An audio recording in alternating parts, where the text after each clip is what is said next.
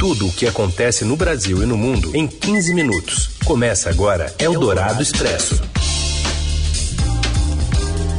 Olá, sejam muito bem-vindos. Bem-vindas. Eldorado Expresso está no ar. A gente apresenta para você agora um resumo dos assuntos mais importantes do Brasil e no mundo.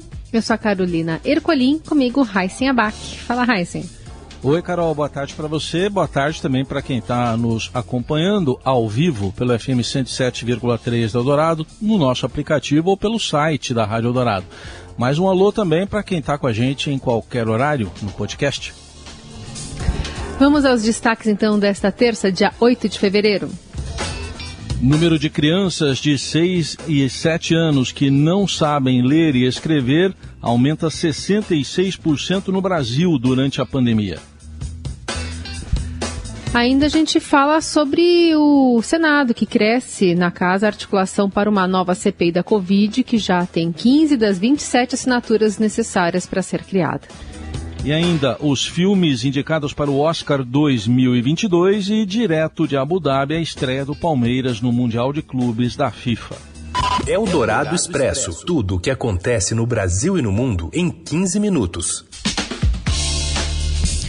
Os repórteres José Fux e Adriana Fernandes, que também é colunista da Rádio Dourado, entrevistaram o ministro da Economia Paulo Guedes com exclusividade para o Estadão, que afirmou não ter tido o apoio que precisava para implementar a sua agenda liberal.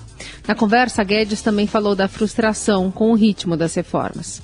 Nesses três anos, nós enfrentamos a maior crise sanitária que a humanidade já sofreu. Eu acho que nós estamos avançando, considerando que a pandemia atrasou o Brasil. Dito isso, é evidente que há uma frustração nossa, porque sentimos que podia ter feito muito mais pelo Brasil se não tivéssemos atingidos por isso. Conseguimos apoio parlamentar só depois de dois anos de governo, só agora, recentemente, conseguimos uma sustentação parlamentar estável. Foi quando uma boa parte das reformas pôde ser implementada. Né? Considerando que dos três anos, um ano foi sem esse tipo de conflito, o copo está meio cheio e meio vazio. O ministro da Economia ainda disse que a inflação tem menos influência na redução do déficit fiscal do que o tratamento ou travamento das despesas adotado pelo governo federal.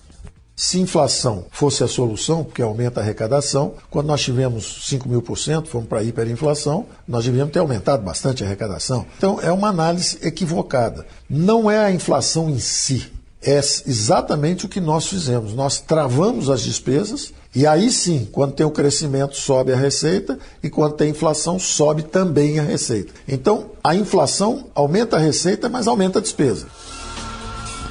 A íntegra da entrevista você pode ler no Estadão e trechos também do vídeo está no portal e nas nossas plataformas digitais. Eldorado Expresso. O número de crianças de 6 e 7 anos que não sabem ler e escrever cresce 66% no Brasil durante a pandemia. E os detalhes chegam com o Ítalo Loré. Boa tarde. Olá, boa tarde. Conforme mostrou o Estadão nessa terça, o número de crianças de 6 a 7 anos que não sabem ler e escrever cresceu 66% no Brasil em dois anos. Com a pandemia, a quantidade de crianças nessa faixa etária que não foram alfabetizadas subiu de 1,4 milhão em 2019 para 2,4 milhões em 2021. Segundo o levantamento do Todos pela Educação, que foi feito com dados da PNAD contínua, a pesquisa do IBGE, entre as crianças com menos condições, o percentual das que não sabiam ler e escrever saltou de 33% para 51% entre 2019 e 2021. Entre as mais ricas, o aumento foi mais tímido. O índice saltou de 11% para 16%. O levantamento do Todos pela Educação apontou que, ao todo, o percentual de crianças de 6 e 7 anos que, segundo seus responsáveis, não sabiam ler e escrever foi de 25% para 40% em dois anos. É o maior patamar do indicador desde o início da série histórica, em 2012. Em nota, o Ministério da Educação informou que a crise de aprendizagem era uma realidade diagnosticada em escala mundial já em 2018. A pasta reforçou que, com isso, foi elaborada uma política nacional de alfabetização. Porém, com a pandemia de Covid-19, as ações que já haviam sido desenhadas teriam sido direcionadas à mitigação dos impactos decorrentes da suspensão das aulas. Eldorado Expresso. Há dois anos no ensino remoto, alunos da FGV e do Mackenzie protestam contra o adiamento da volta presencial. Mais informações com a Renata Cafardo.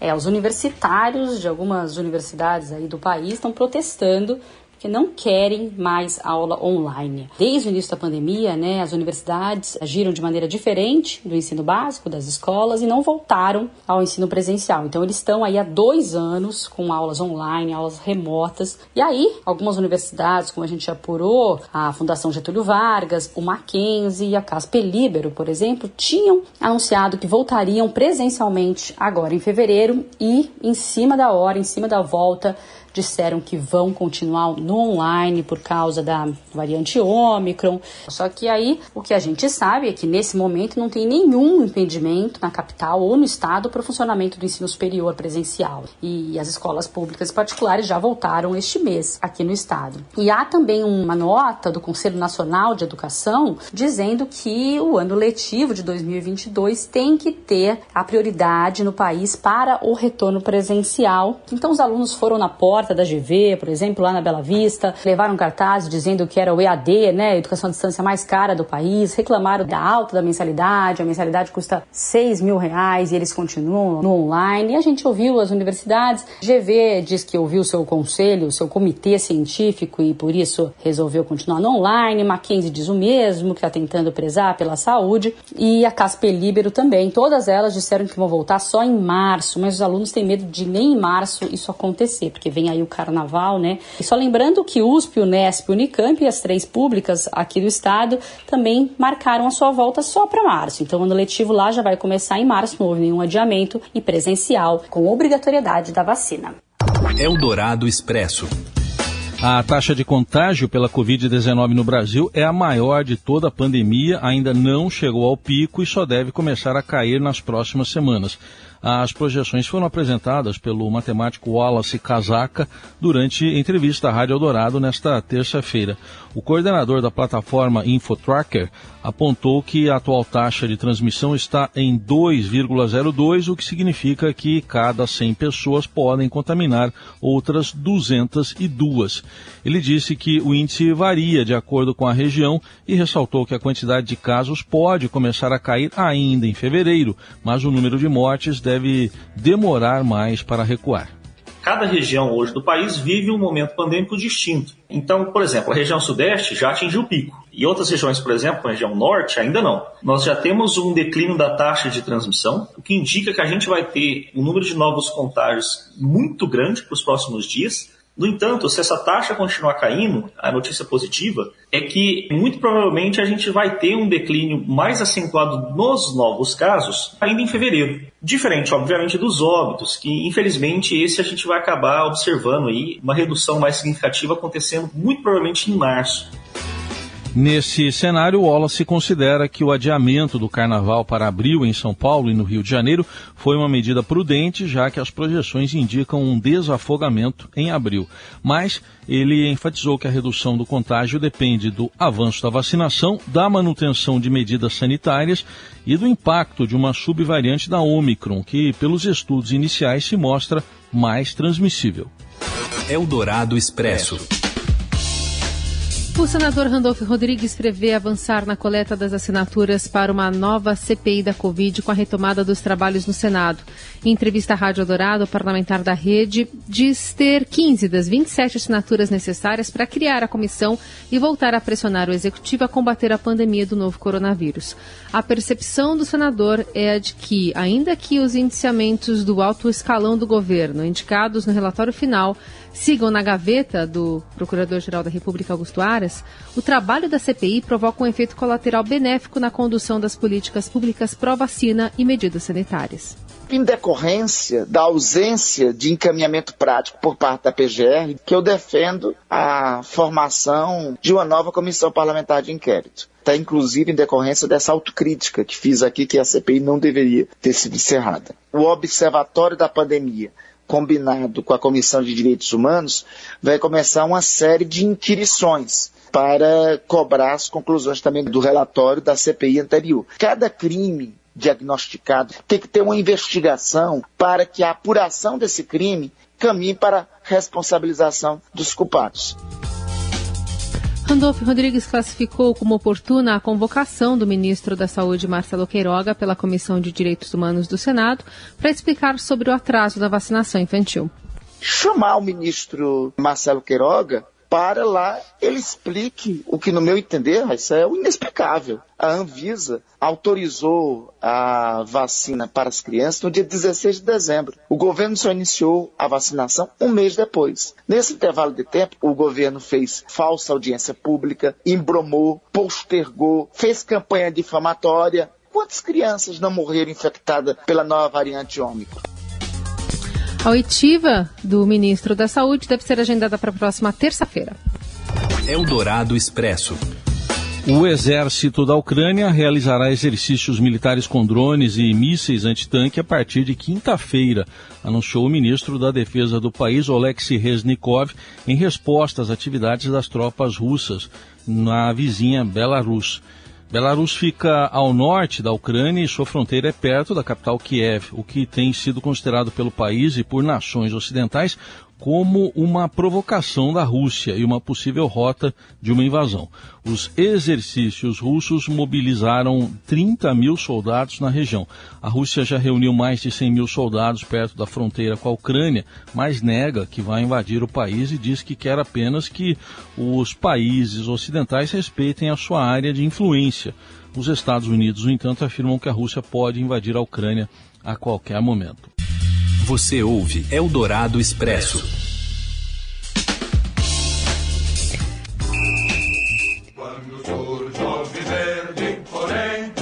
De importante, hein? Falta pouco, diretamente de dentro do estádio de Palmeiras, disputa semifinal na, no Mundial de Clubes da FIFA, né, em Abu Dhabi. Enviado especial do Estadão, Ricardo Magatti, traz o clima pré-jogo pra gente. Boa tarde, Magatti. Boa tarde, Carol. Boa tarde, Harce. Já estou aqui no Al Nahya Stadium, palco da semifinal do Mundial de Clubes entre Palmeiras e Al Ahly do Egito. E o Palmeiras estreia em um ambiente, um ambiente que lhe favorece, por dois motivos. Aqui no estádio tem muito mais palmeirenses, eu diria que a proporção é de 80 a 20. São barulhentos, mais barulhentos do que a torcida do Al. E o segundo e principal motivo é que o Palmeiras entra muito mais preparado para esse Mundial. Em relação ao ano passado, quando sucumbiu e fez a pior campanha de um sul-americano no Mundial, o Palmeiras está muito mais pronto, muito mais cascudo, calejado depois de uma série de decisões nas últimas temporadas e descansado, preparado mesmo. O clube entende que nunca foi tão possível brigar pela taça do Mundial. Chegou a hora, tudo pronto. Veremos como se sai o atual campeão da Libertadores em busca do tão sonhado título mundial. Eldorado Expresso. Tudo o que acontece no Brasil e no mundo em 15 minutos.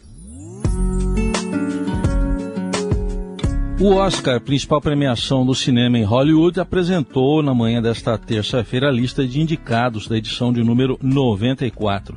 Entre os destaques está o filme Ataque dos Cães, que lidera a lista com 12 indicações.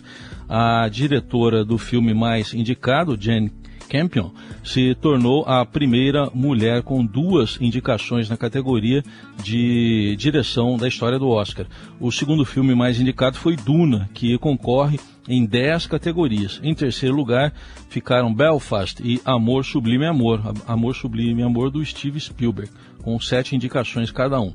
Flea se tornou o primeiro filme da história a ser indicado a melhor documentário, melhor filme internacional e melhor animação no mesmo ano.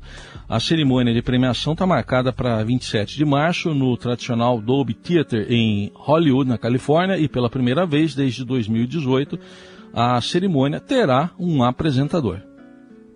Eldorado Expresso.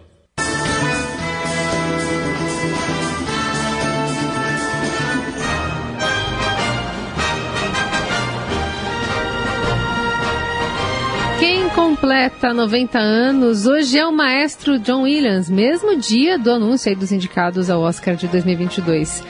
Nada mais propício, afinal o compositor possui um vínculo muito forte com a premiação da Academia de Artes e Ciências Cinematográficas de Hollywood. Primeira indicação veio por O Vale das Bonecas, lá em 1967. E a última foi por Star Wars, a Ascensão Skywalker de 2019. Nesse meio tempo, nada menos do que 50 outras indicações, totalizando um total de 52 nomeações, o que o coloca como a pessoa viva mais indicada ao Oscar. Na história, só fica atrás de Walt Disney com 59 indicações.